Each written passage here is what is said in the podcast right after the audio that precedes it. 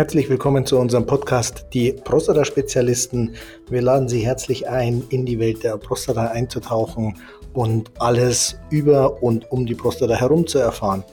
Der Protagonist der heutigen Folge ist Dr. Florian Mayer. Ich bin heute alleine und das Thema der heutigen Folge ist der PSA. Was kann man mit dem PSA eigentlich alles machen?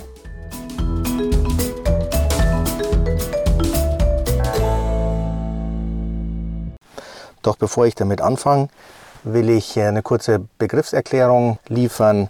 Was ist eigentlich der PSA? Der PSA steht für das prostataspezifische Antigen.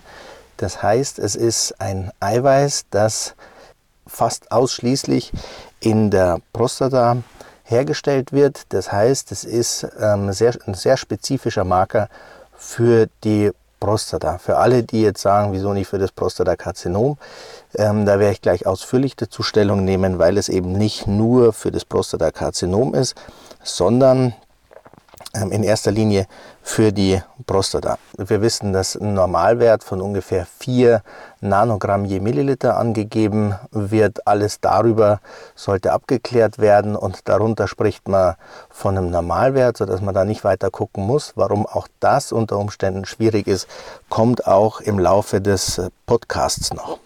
Jetzt kommt man mit dem PSA in erster Linie dann in Berührung, wenn es zur Früherkennung des Prostatakarzinoms kommt. Das heißt, man geht zum Urologen, man bekommt von der gesetzlichen Krankenkasse die digital-rektale Untersuchung oder kurz DRU bezahlt. Den PSA gibt es zu diesem Zeitpunkt nicht bezahlt. Ähm, er wird aber trotzdem häufig gemacht und auch empfohlen. Das ist eine Selbstzahlerleistung, kostet ungefähr 35 Euro.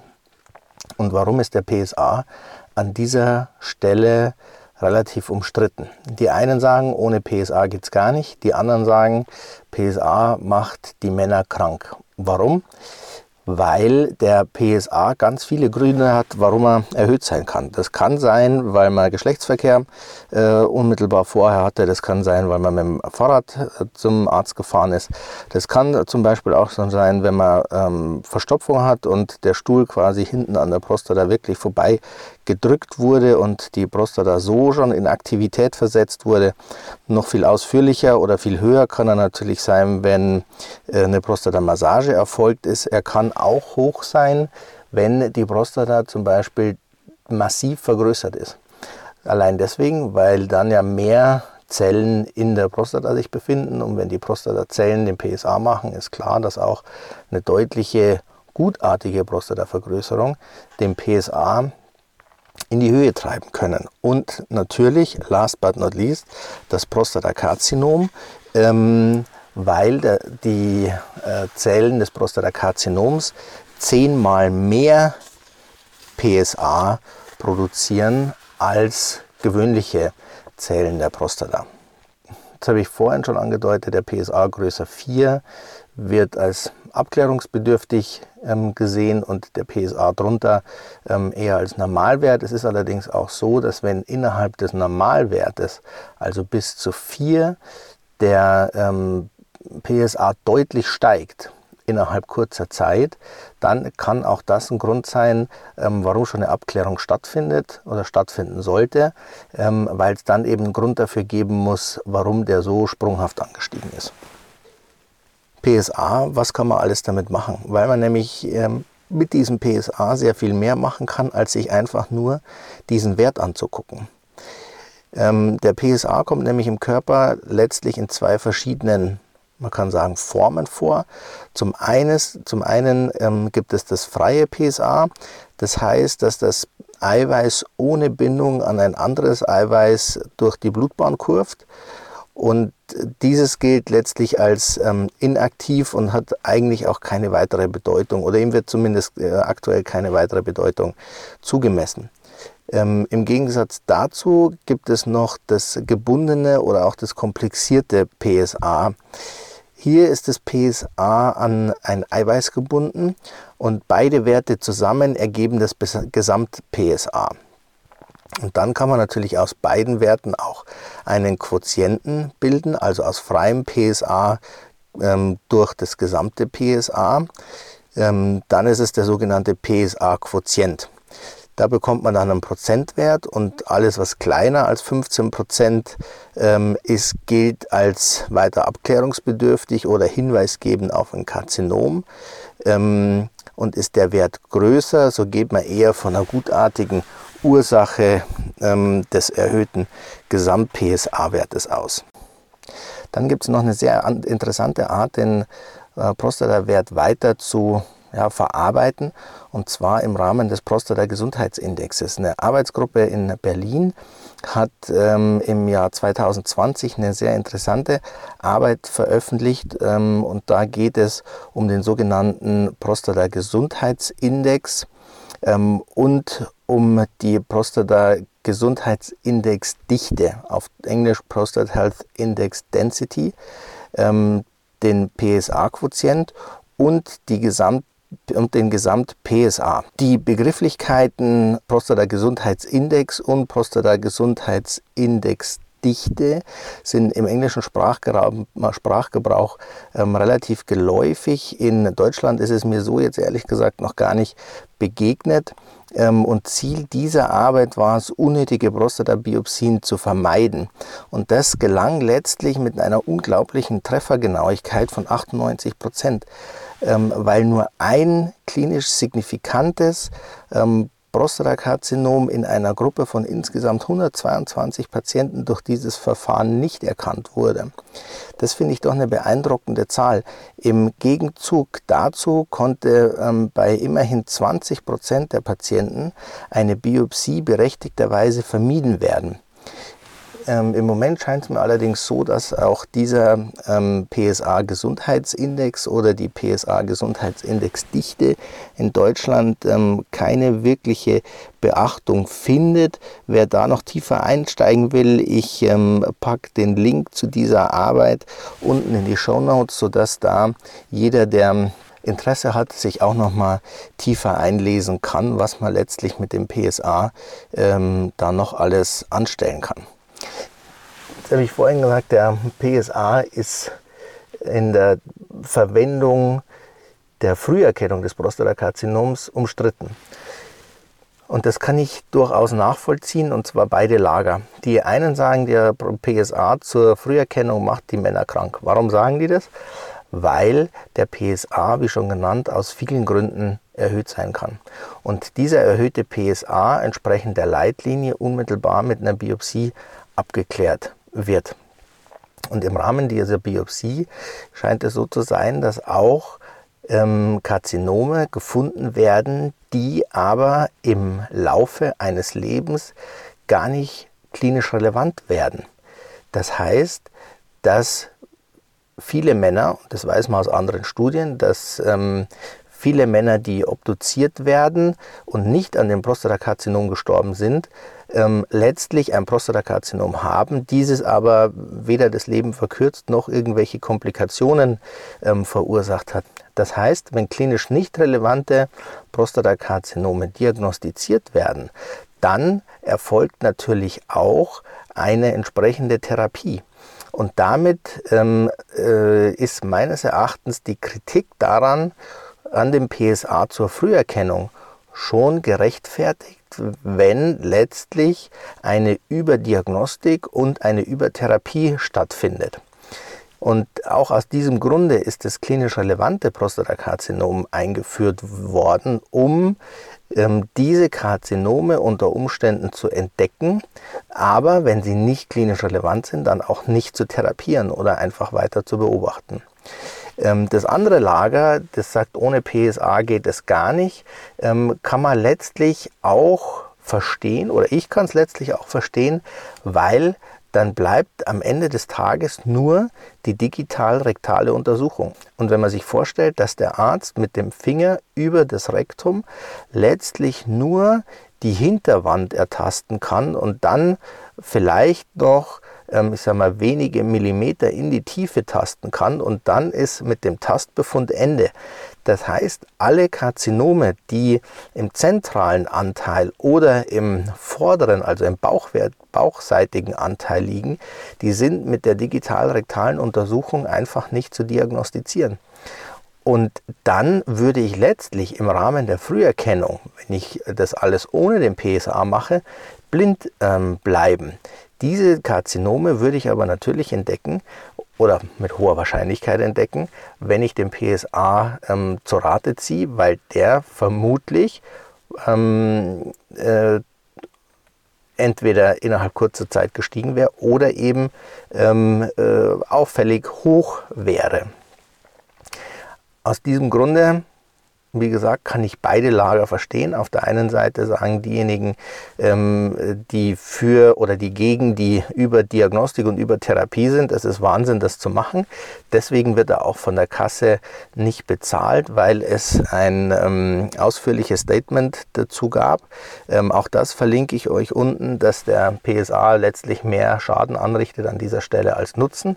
Ähm, und auf der anderen Seite, wenn dann nur die digital-rektale Untersuchung bleibt, ist das einfach auch ähm, zu wenig.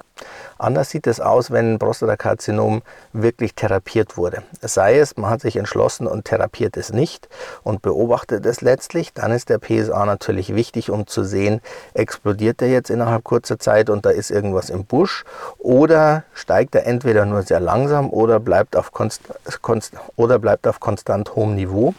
Dann kann man vielleicht erstmal weiter abwarten. Ebenfalls wichtig, extrem wichtig ist der PSA, wenn eine Therapie stattgefunden hat. Sei es, dass die Prostata ähm, äh, operativ entfernt wurde. Ähm, in diesem Fall ist es ja so, wenn dann, wenn dann der PSA erstmal fällt, auf äh, quasi null oder nicht nachweisbar unterhalb der Nachweisgrenze äh, und er dann irgendwann wieder steigt, dann ist klar, dass es entweder ein Lokalrezidiv, also eine Wiedererkrankung, des, äh, eine Wiedererkrankung an gleicher Stelle oder aber Metastasen geben muss. Weil sonst kommt der PSA ja eigentlich nicht vor. Das heißt, an dieser Stelle kann man dann unter Umständen sehr früh ähm, schon feststellen, dass an irgendeiner Stelle ähm, äh, ja, eine Wiedererkrankung stattgefunden hat.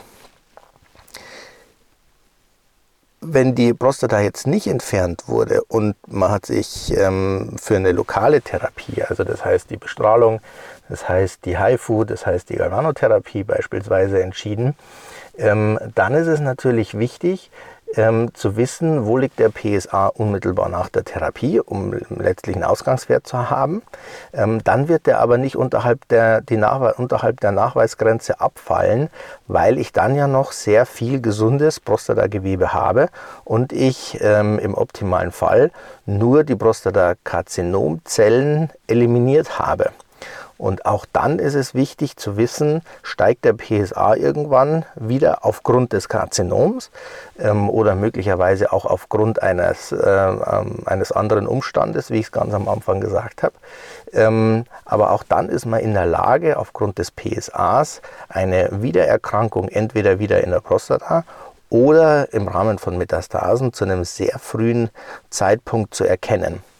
Wenn man also general, generalisiert ähm, und pauschalisiert sagt, ähm, der PSA ist umstritten, dann ist das nicht richtig. Der PSA ist umstritten im Rahmen der Früherkennung.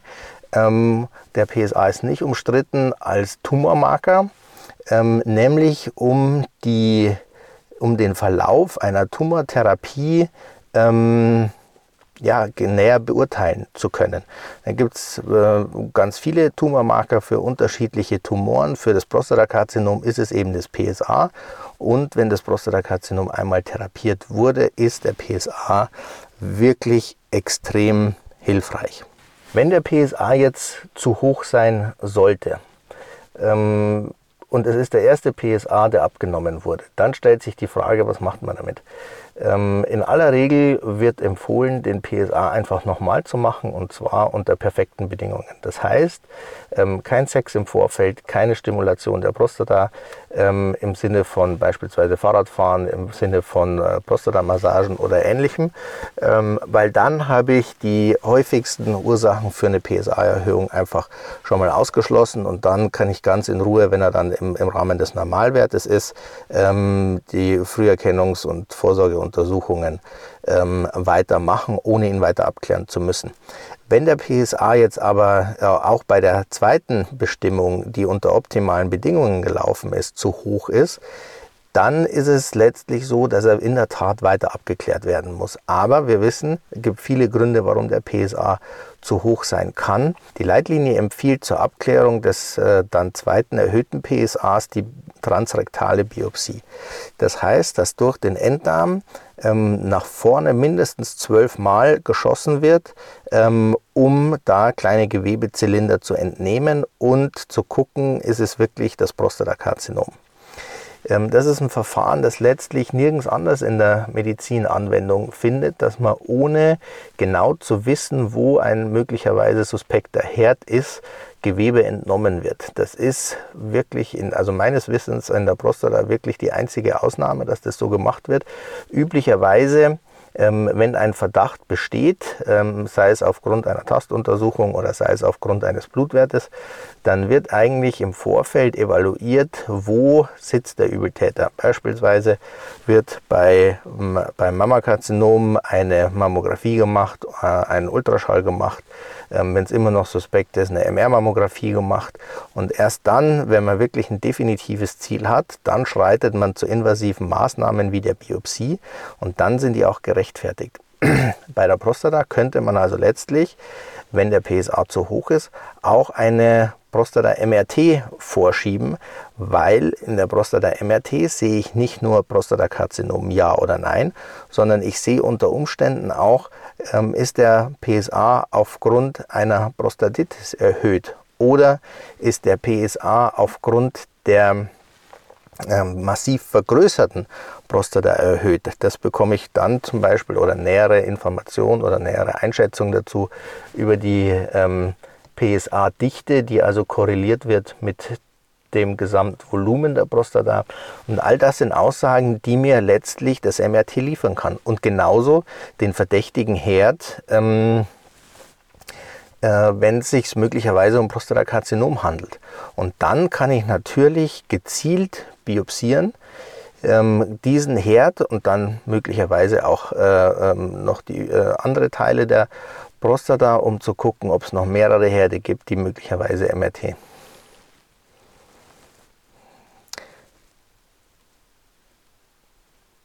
Ohne also blind durch die Prostata schießen zu müssen. Und dann habe ich letztlich auch ähm, wenn das Karzinom dann getroffen ist, eine eindeutige Diagnose und kann mir dann überlegen, abhängig von den Befunden, was kommt in der Histologie raus, also in der Gewebeuntersuchung, wie hoch ist der PSA, wie ist das Alter des Patienten, was gibt es für Nebenerkrankungen ähm, des Patienten, brauche ich wirklich eine Therapie oder brauche ich keine, das ist die erste Entscheidung, die getroffen werden sollte. Wenn man sich jetzt dazu entscheidet, ähm, eine Therapie durchführen zu lassen, ähm, dann muss man nochmal genau überlegen, was man da möchte. Es gibt weit mehr als die häufig empfohlene Prostatektomie. Wenn es Fragen zu dem PSA gibt, könnt ihr mir gerne schreiben. Die Kontaktdaten sind ja unten in den Show Notes. Ich beantworte diese gerne und äh, verbleibe bis zum nächsten Podcast und freue mich schon drauf, wenn ich dann wieder mit meinem Gesprächspartner Bernhard Strobel unterwegs sein darf. Wenn man es alleine macht, merkt man doch, dass es deutlich angenehmer ist, Podcasts aufzunehmen, wenn man einen Gesprächspartner hat, als wenn man das äh, alleine so ein Thema abhandeln muss oder soll. Ich freue mich auf den nächsten Podcast. Schaltet wieder ein. Bis nächste Woche.